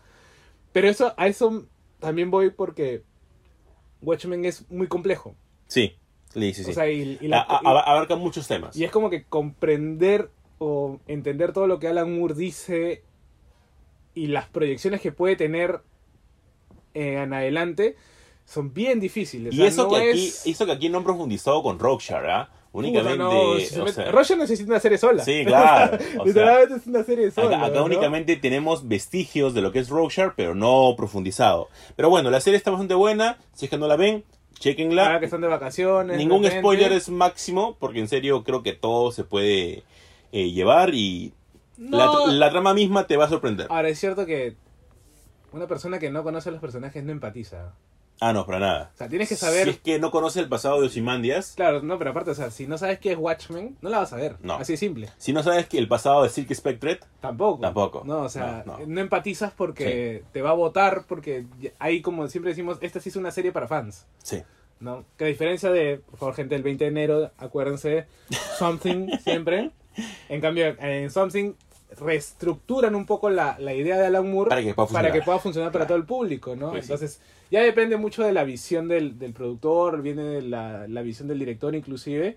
Pero Watchmen, creo que para este año se perfila como la mejor serie. Sí, sí, sí. Eh, eh, No. eh, ju- juega muy bien. Juega muy bien. O sea, quizás Para el de top vista 5 o top 3 de, de series, series, del año. eh, de- Watchmen. de- debe estar Watchmen, sin No. lugar a duda. Y con eso cerramos el bloque 2 y venimos con el bloque 3. El bloque 3 viene cargado de anime slash manga. Así que, ah, Uno que- de los que animes mangas que la gente más recomienda, ¿Es o al anime menos manga? ¿No es manga anime? manga anime, ya bueno, manga anime. Eh, José Carlos siempre ahí metiendo La- la el, precisión el, el detalle, el detalle. Este, tal vez en el que las personas que no ven anime normalmente, lo- lo- el que ven por naturaleza. Yo lo, yo lo denomino así. ¿Más que Full Metal? Más que Full Metal, sin lugar a duda. Sí. De ley. Es ese anime. Quienes ustedes piensan que es, no lo sé. Tal vez lo vamos a descubrir en el tercer bloque. Ahí adivinen. Si, y si antes de que empiece el bloque, este, si están escuchando en Spotify, tomen una captura y... Y pongan cuál, y pongan cuál. adivinar, ¿no? Y también el próximo bloque anunciamos el ganador. Ah, eso sí, verdad, también. ¿eh? Así que quédense.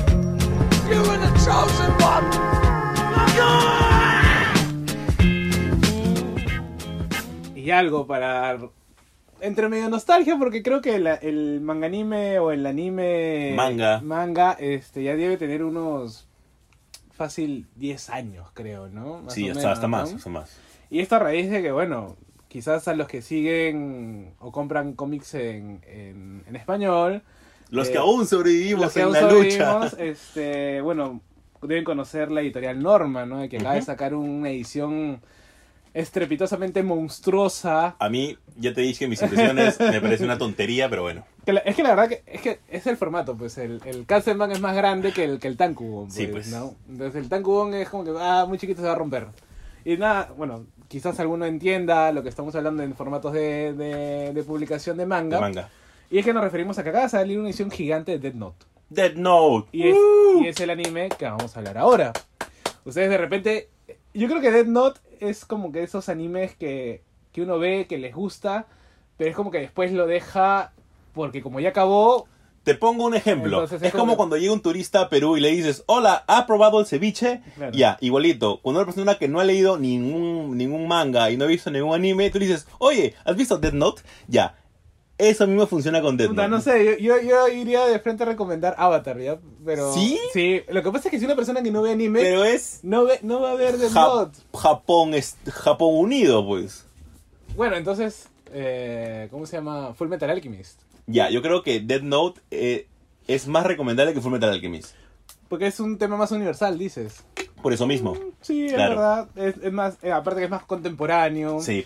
¿no? Y aparte que su tema es Aparte, seductor. aparte tú ves Death Note y ves Death Note. No es que Fullmetal Alchemist, sí, mira, pero hay una versión y después Ah, es la- Brotherhood. La, de Brotherhood. Sí, bueno, sí, sí. podría ser. Pero sí, pues, o sea, Death Note tiene, tiene eso de que, aparte es universal, es...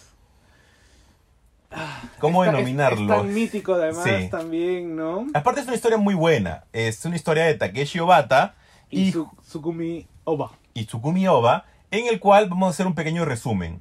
Es un joven llamado Lei Yagami. Este joven Raito. que Raito, ¿no? Raito. Raito.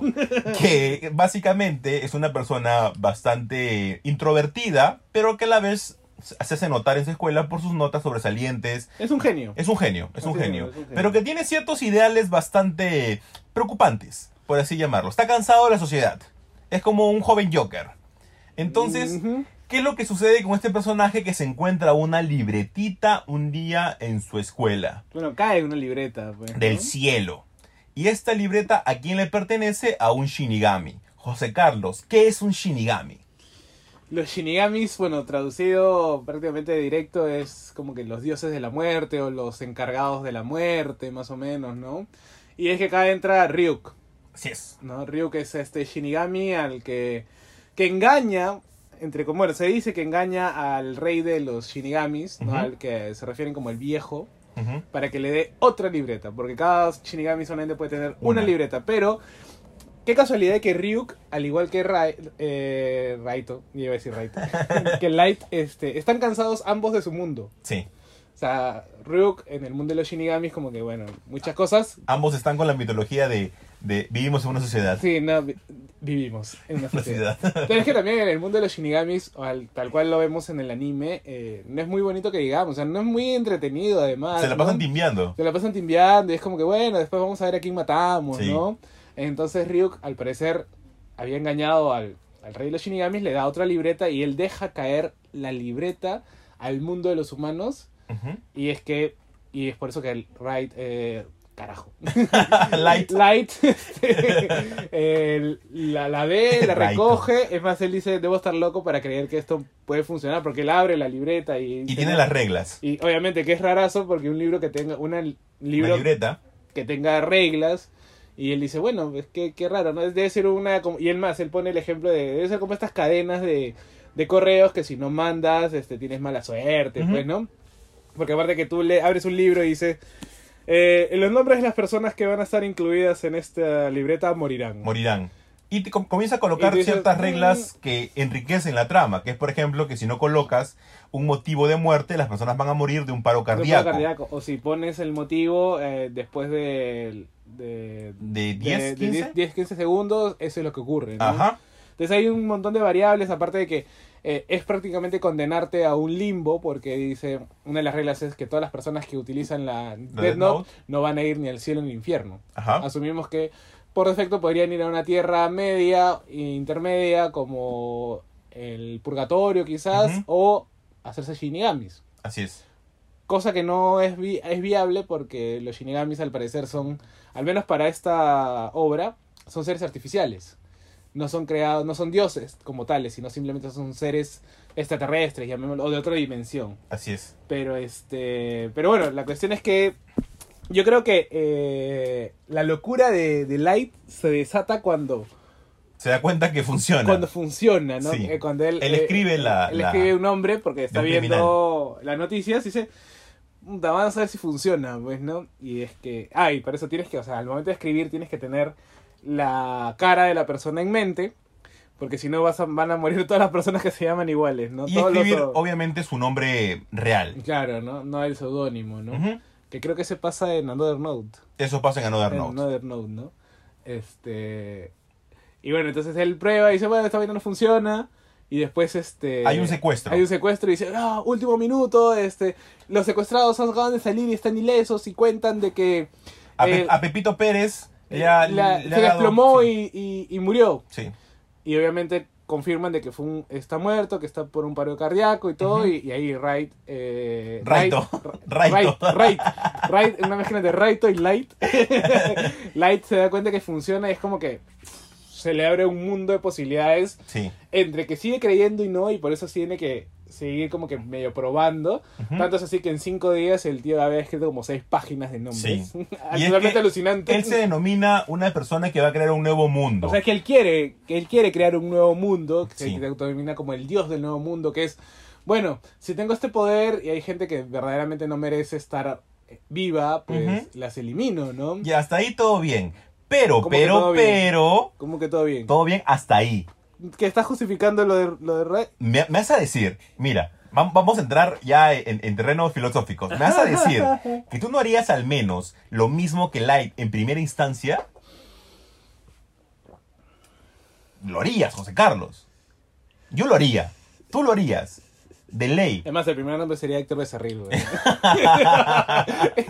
Así de frente, ¿no? La segunda, Rosa Bartra. Rosa Bartra. Sí, de ley. O sea, son, son, cos- son cosas que uno, a ver, teniendo en cuenta el sacrificio que se hace, pero algo que lo harían. Y como digo, hasta ahí todo bien. Pero, pero, pero, ¿qué es lo que sucede? Aparece una contraparte, el mejor detective del mundo. Luego que se dan cuenta que detrás de toda esta serie de asesinatos hay una persona y que no se explica el motivo o cómo lo hace, traen al mejor detective del mundo, que es L.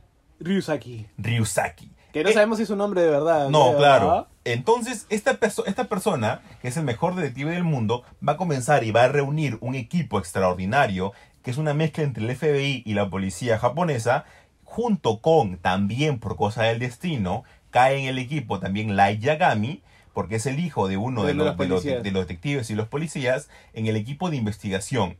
Ellos van a comenzar a investigar y van a, dar, y van a darse cuenta a un punto que ya tratan con temas sobrenaturales porque van a dar, se van a dar con la sorpresa que tienen que entrar a temas de shinigamis, temas de posesiones, temas de mandatorios, de, de, de- de decisiones que una persona con mayor poder le puede encargar a otra, etc. Y acá también va a estar el uso de la Death Note, que obviamente Light se va a ingeniar 50.000 Bro, cosas para poder Alucinante la utilizarla. capacidad que Sí. tiene Tal Light. vez es lo más rico tal vez de la serie. Sí, no, en el reloj o eh, en la esquinita de, de- de tal papel. Ese o sea, papel, sí. Ahora, claro, él, él lo que él quiere es fundar el nuevo mundo. Sí. O sea, definitivamente quiere ser el dios del nuevo mundo y quiere lograrlo. Y, a- y, y dentro de la personalidad que tenemos de, de Light, es una persona que persevera mucho. Voy a traer, voy a traer mi, mi estatua de, de ah, Death Note sí, hecha para para el custom Marvel, justo para poder inspirarme mejor. No, o sea,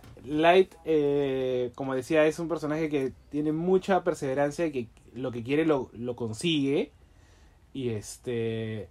Y que casualmente, eh, la escena del, del, del examen de la universidad es alucinante. Cuando le dice yo soy L, y es como que Light. Light dice. ¿Pero por qué me está contando esto? Sí. Seguro pensará que yo soy este Kira. Bueno, él tiene un seudónimo en, en el, el anime claro. que es de Kira, ¿no?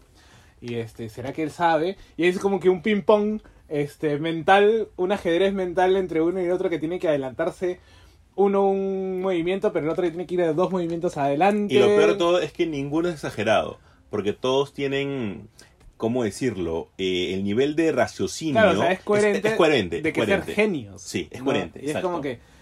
Pero es chistoso porque, a ver, este. Nada es sacado de la nada.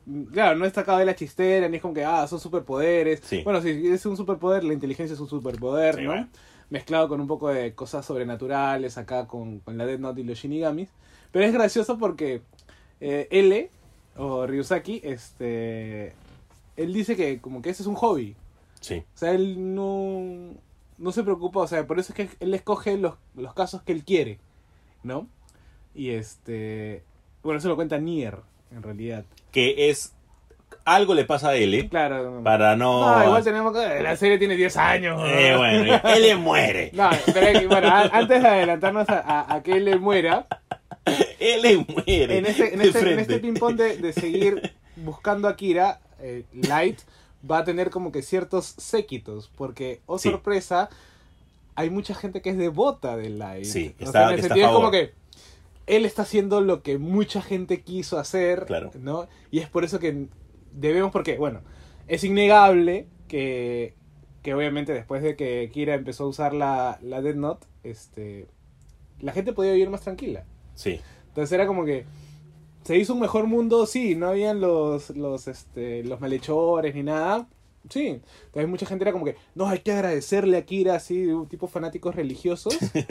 y, este, y él tiene un séquito, pues, Sí. ¿no? Que ayudan a, a, a encubrir más su identidad. Sí, ¿no? claro, y por su parte él también tiene su, su manchita, que luego de la muerte, él siempre tiene un... eh, Él fue fundador De un, de un orfanato. De un orfanato. de un ajá. orfanato para niños justo con un alto IQ. índice de, de inteligencia. Entonces de ahí salen dos detectives, cada uno de ellos con una personalidad totalmente distinta. Salen Melo y. Nier. Bueno, y Vivi también. ¿no? Bueno, sí, En la, Another Note, ¿no? la Another Note. Que dentro de esto, eh, ellos son los que siguen con el caso de Kira. Ellos son los que cada uno por su lado tratan de descubrir. Hay un pequeño salto en el tiempo también, que es bastante bueno. eh, te ayuda a mejorar la historia todavía. Y en la cual cada uno por su lado se dan por entendidos como el, el, el que sigue en la línea de comando de, de L. Bueno, que El sucesor. ahí baja mucho la serie. Sí, pero el salto del tiempo ayuda. No, ayuda. Yo pienso que creo que en el anime eh, cae porque te empatizaste tanto con, con, Con con L. Que ver a Nier, que es su versión en pelo blanco, Sí. como y chivolo. que, mm, ya no es tanto. Aparte que tiene menos capítulos, entonces Sí. no puedes empatizar tanto con él. Y Melo, que literalmente te llega, Sí, porque es un. porque es un rebelde aburrido. Es un rebelde tirapiedra. Sí. Tranquilo, tranquilo, ¿eh? Sin- Suave sin- con las tirapiedras, Perdón, perdón, perdón, tirapiedras. perdón. Sabe que viene mi gente. Es tu gente, está, está cerca, está cerca. Este, no, pero creo que Melo y Nier no tienen la característica, o sea, juntos no hacen un L. Sí, claro. Ahora, claro, mucha gente dirá, pero es que no tienen que hacer uno. Sí, pero Eh, Nier. Nier solito tampoco hace uno. Y o el, sea, el- el le deseo, el deseo de él era que los dos pudieran trabajar juntos porque los dos hacían un pseudo L. Claro, los los dos. podían juntos, Ser en, L. en, en sincronía, Sí. poder inclusive quizás ganarle un poco a L. Pero ni eh, Melo no quería, como que él el rebelde, pues, Sí. ¿no? El resentido además. Pero yo siento que en esa parte, eh, que quizás es la última, eh, donde empiezan los, los cliffhangers, ¿no? Eh, las vueltas de tuerca y demás entre Kira y, y, y Nier, Sí. que el último capítulo debe ser el, el más alucinante. Sí, increíble, muy No, bueno. es como muy que bueno. dice, no, pero tú pensaste que sí, pero no. Entonces cada uno estaba como que. O sea, Nier, si, es cier- si bien es cierto, se adelantó mucho a las jugadas que podía hacer Kira, pero no las resolvía de una manera como él lo hubiera hecho. Y claro, estoy mezclando personajes y estoy comparando personajes que no debería hacer, pero es que es, in- es imposible no hacerlo. Sí. Al menos en la serie, como te la plantean, es imposible no comparar. Y encima los, los, los creadores de, de Death Note es una unión bastante chévere porque uno es el guionista y el otro es el dibujante. Cosa que generalmente en Japón, tal vez en Estados Unidos en el cómic es, más, común. Es, no, es lo- es lo común, por así llamarlo. Pero en Japón no, en Japón es el mangaka, es guionista y dibujante. Autor completo, como le dicen. Claro, ¿no? tiene sus ayudantes que son intintadores, de paisajistas, etcétera, pero el que da la obra mayor es una sola persona. En este caso son dos personas. Muchos de, bueno, ellos en la gran mayoría de su tiempo permanecen en el anonimato, pero sacaron hasta una serie en la que hablan prácticamente de ellos, que es Bakuman, que justo trata de la unión de dos jóvenes colegiales que se unen para hacer un manga, uno con un talento increíble para dibujar, pero con cero talento para la historia, y uno con un, talento de guionista increíble, pero con cero talento para el dibujo. Es la sincronía. Es la pues, sincronía ¿no? que se busca. Entonces, ellos han hecho esto. También lo que Alajos y Carlos anteriormente es que tenemos un, un libro aparte. Al inicio de la historia, a L lo llaman porque él descubrió al asesino de Los Ángeles. Entonces, de ahí también parte el libro que tenemos de Death Note. Claro, o sea, lo que pasa es que después que, que termina el anime, termina el manga, que es que obviamente con la con la destrucción, no destrucción de las Death Note, sino de la destrucción del plan de Kira, es más, Kira muere. Sí. ¿no? Que mucha gente especula de qué pasa con, con Kira eh, muerto, ¿no? Es más, si no me equivoco, Sacó- salió un manga, si no me equivoco, claro, sale un, un epílogo, un epílogo. sí, pero este... sí. Pero si no me equivoco, En no el, en no el manga creo que en el, no en el manga creo que este Kira como que le pide a, a Ryu que lo salve más no en el anime No, claro, en el anime eso es la, es la- como la que se deja se deja pensar que murió pero en el manga es más cruel porque Kira le pide como que Ryuk sálvame y, y Ryuk le dice causa yo te dije que, que yo iba a escribir tu nombre cuando te mueras Claro. y acabo de escribir tu nombre, ¿no? Y es como que tú no eres de estar rogando, ni llorando, ¿no? Ni lloriqueando. Así que, este, por favor, compórtate y asume tus, Claro, mu- muere con. tus consecuencias, ¿no? Muere con Hidalguía al menos. Claro, bueno, aparte que también todo lo que ha hecho, ¿no? El- y eso que no estamos contando a la, a la, a la pequeña Misa, ¿no? Sí, claro, que Misa Ren. es la, la fanática por definición. Ahí sí, ella es la... la, la ¿Cómo se llama? La, la, La- groupie, la groupie La groupie por definición, ¿No? que es la que, la que va a, a darle poder, también mayor este... O sea, literal es como que deja, haz lo que quieras conmigo. O sea, le recortó dos veces la vida. Sí, Porque primero hizo, o sea, bueno, acá entra, y quizás el, el, el gancho del, del, del ojo del Shinigami es, los ojos. de los ojos del Shinigami es también un, un, un aliciente que no te lo esperabas, Sí. ¿no? Y cuando sale, dices, wow, qué locura, ¿no? Y bueno, Misa tiene los ojos del Shinigami que te permiten ver el nombre y el tiempo de vida de las personas, o cuándo va a morir, mejor dicho, ¿no? Sí, Pero para conseguir esto tú tienes que sacrificar la mitad de tu vida. sí. Entonces, si por ejemplo tú estu-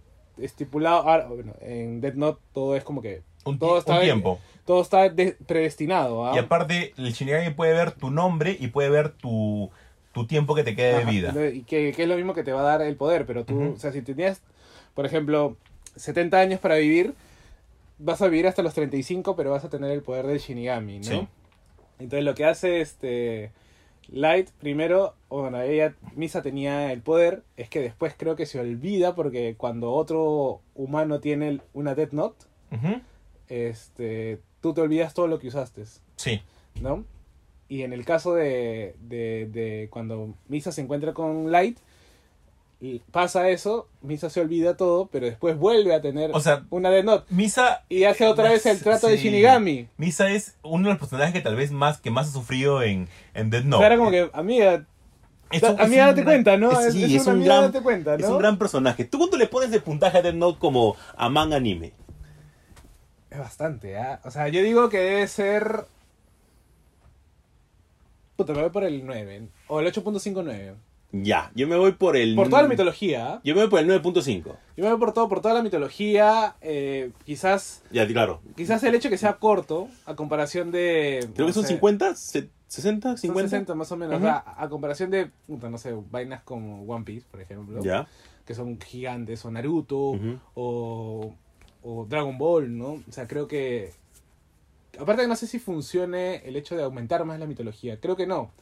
Pero yo hubiese esperado un poquito más, al menos para que me desarrollen a los personajes como Nier y como Melo. Ya, es por eso que yo le pongo el 9.5, porque tal vez, como tú has mencionado, en ese cambio de personaje antagonista principal, en, de que llega Mier y, Nelo, y Melo, este, hay un bajón sí, pero siento de que ese, ese, ese time skip ayuda un montón. No, de hecho que sí. O sea, Pero ayuda- es, es por eso que, que no lo bajo tanto, pero ahí le pongo 9.5 por eso. Porque si no es un an- anime manga eh, muy redondo, ¿ah? Es Eh, muy eh, redondo. Inclusive, o sea, creo que explicar un poquito más del, del, del mundo de los shinigamis, o de la mitología que hay detrás de ellos, eh, me parece que, que también hubiera ayudado bastante, al menos a mí que me encanta ese tipo de, de cuestiones tradicionales japonesas, si se quiere decir, eh, hubiera preferido más, ¿no? Y, y obviamente que el misterio o la, el thriller, ¿no? Muy bien manejado. Eh, y nada, yo creo yo debe ser 9. Mira, si soy muy estricto, 8.5, pero yo creo que no, le daría por 9 además, ¿ah? Sí, es, es un anime que en serio nosotros recomendamos bastante, ayuda un montón a comprender también el anime, porque esta es el nivel de calidad que te puedes encontrar en muchísimas historias de anime y que para mí es un más que todo el mundo debe ver. Está en Netflix. Claro, que- no vayan a ver la película nomás. no, no, no, no, no, no, ninguna. Ninguna de las películas. Ninguna de las películas. ni las películas japonesas, que son Ni- 3, 4, Ujú. y ni siquiera el live action que No, se hizo americano. Que va, que va a haber segunda parte, ¿sabes? Ah, madre mía, No. qué, qué- qué manera de Yo torturarnos. la verdad ¿ah? que... Yo me amanecí por esa tontería. ¿Por qué? Porque, o sea, No siempre los, los estrenos son 2, 3 de la mañana este, para Sudamérica. Yo esperé a las 2, 3 de la mañana para poder ver la película, vi la mitad y dije, ¿sabes qué? Esto no vale mi amanecida. No. Hablamos. No, yo creo que, o sea, cualquier... Por ahí que vale la pena si es que fuera oriental, ¿no? Porque, bueno, es más... No, y la oriental Pero es- físicamente sí. es como que más, más acorde, ¿no? y la Pero- oriental es malísima. Malísima, Pero no, o sea, ninguna, malísima. ¿no? Ninguna, ninguna da la talla. Y este, pero, pero creo que, que, que, como te dice, te dije hace un poco antes de- del bloque, Death Note es de esos que pasan desapercibidos Sí. por el hecho que no están en constante escritura. Como son cerrados, ya es como que quedó para, para la historia, ¿no? En Sí. cambio, Dragon Ball que sigue escribiendo, One Piece, es como que mantienen esta regularidad que la gente dice, ah, mira, hay que verlo, hay que seguir viéndolo, hay que seguirlo, In- ¿no? Incluso, mira, los autores tuvieron Bakuman, que es realista, vamos a ponerlo en un tono así, eh, realista, gustó un montón, em, ganó muchísimos premios, no llega al nivel de Dead Note, pero es una gran obra. Seguimos con la cronología y tienen Platinum End. End. Platinum End también toca un tema sobrenatural, también tocan temas de dioses, más específico un tema sobre un dios y sobre la elección de un solo dios sobre algunos elegidos, y que a los elegidos se le dan una cierta cantidad de poderes. También es buena, sí, pero no llega al nivel de Bakuman y no llega al nivel de Dead Note. Es que, es que creo que Death Note, como, como habíamos dicho al inicio, eh, jala por el tema más universal. O sea, es como, no sé, 100 balas, por ejemplo, ¿no? Te dan una maleta con 100 balas no registradas. ¿Qué es lo primero que Creo haces? que lo que haces, claro. ¿No? O sea, nadie te va a perseguir porque no pueden rastrear esas balas.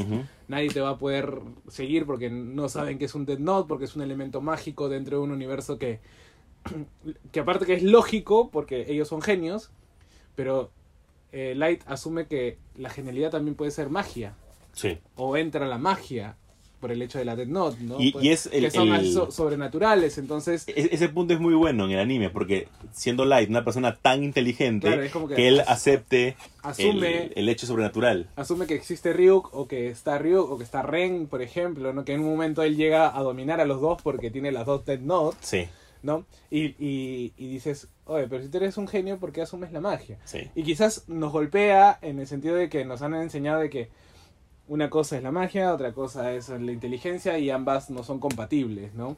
Pero para Japón ambas son... Ambas son válidas, y ambas y son se pueden- fuertes. son eh, sinergia, ¿no? Entonces, eso es lo que jala, tú dices, man, ya qué locura, ¿no? Este, este brother y hace esto, y aparte que la animación es hermosa, y los colores, los intros, los openings son muy buenos también, Sí. ¿no? El, el- el Maximum More, que es eh, Maximum Dormonet, que es, o sea, death metal, ¿no? hay un antes y un después en la que usan canciones de metal Claro. con Dead Note. O sea, Dead Note comenzó a utilizar en su opening canciones metal y después varios animes, Varios animes también re- sí, comenzado. Y- pero el, pero el, el intro cuando es el de Maximum Dormon, este, es totalmente alucinante. Sí, es con, muy loco. con WhatsApp People. con WhatsApp People, este, pero es locoso porque la misma animación es toda estridente, con Sí. colores. Es, Sí, muy es muy Podría buena. causar epilepsia en realidad, pues creo. ¿no? Pero yo digo que es un mus, es, un, es Es un algo más, que, sí. que siempre tienes que verlo así como Full Metal Alchemist, quizás.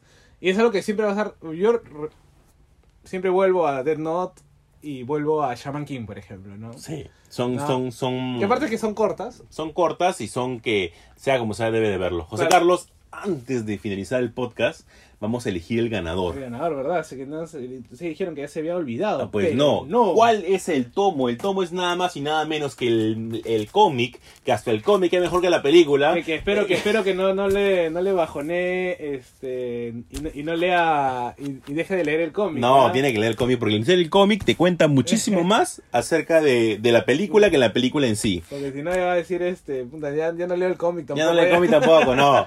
El cómic es el compilado de los tres volúmenes volumen de Star Wars Allegiance, que es el Journey to Star Wars The Rise of Skywalker. Y José Carlos nos va a decir quién es el afortunado o afortunada que compartió el post con la pregunta. La pregunta y la respuesta. Y la respuesta. ¿no? La pregunta era cómo se llamaba el casino, y es facilaza, que estaba en The Rise of Skywalker. La respuesta... No, en The Last Jedi. En The Last Jedi, perdón. Que era Canto el, Bay. el casino de Canto Bay o el casino de Canto. Facilaza. Mejor imposible. José Carlos, dinos cuál es el ganador o ganadora. El ganador ha sido un gran. Yo lo conocí en la, en la feria, ¿no? Me pareció un, un gran lector, un- una persona que. Ah, qué bueno que... que- Sí, él fue, me, me escribió, me dijo, estoy por la feria, ¿dónde estás? ¿no? Y bueno, Pero por si acaso, no es que lo haya elegido, ¿ah? O sea, ha participado realmente Claro, la persona, no, ha no, participado no, y ha salido... Lo que pasa es que. Ha salido en el pick random. Lo que pasa es que tenemos el, el, el gusto de conocer a nuestros, a Sí. nuestros oyentes también, ¿no? Así es. Entonces, este, eh, la gente que interactúa con nosotros, no sé, además, Jesús acaba de subir las, las historias de Naruto y, y mucha gente está que le, Increíble. le escribe, ¿no? Increíble. Entonces el ganador es el gran Martín Ibáñez. ¡Uh! Vamos, Martín. El gran Martí, este... Escríbenos, escríbenos. Escríbenos. Cuando escuches esto, recién vas a poder reclamar tu premio. Tienes que llegar al final del podcast Si- para si poder no, darte no, cuenta. Si no, no sale. Y no nos sale. Así que comunícate con nosotros, con cualquiera de los dos, o a la página de Supergods, para que podamos coordinar la entrega de tu comixazo. Ujú. José Carlos, ¿qué te ha parecido el capítulo de esta semana? Ha estado muy bueno, ha estado con, con cositas así para, para la discusión, ¿no? Para el debate siempre, que es, que es importante eh, crear. Son productos culturales, Sí. quizás nuestra formación como, a ver, los que tenemos casi 30, eh, nuestra formación es prácticamente audiovisual. Sí, O sea, lo hemos aprendido de ahí. somos niños de la televisión. ¿no? Entonces, de la televisión, del cine, ¿no? Eh, ahora que leemos cosas como cómics o mangas, eh, pero somos, nuestra formación es esa, más que los libros, inclusive libros de texto, digo, ¿no? Y entonces hay que cuestionarlos, ahí están los conceptos, nuestra, nuestra idea del mundo está ahí. Sí, Entonces, este, siempre van a estar ahí presentes. y a raíz de que, bueno, ya estamos terminando esta temporada, siempre es algo que vamos a repetir siempre porque lo creemos y a partir de eso nació el podcast, Ujú. ¿no? Que es eso, cuestionar, Cuestionar criticar, siempre. tener una lectura Sí. mucho más profunda de las cosas, entender el contexto de producción también de, la, de, la, de los productos culturales.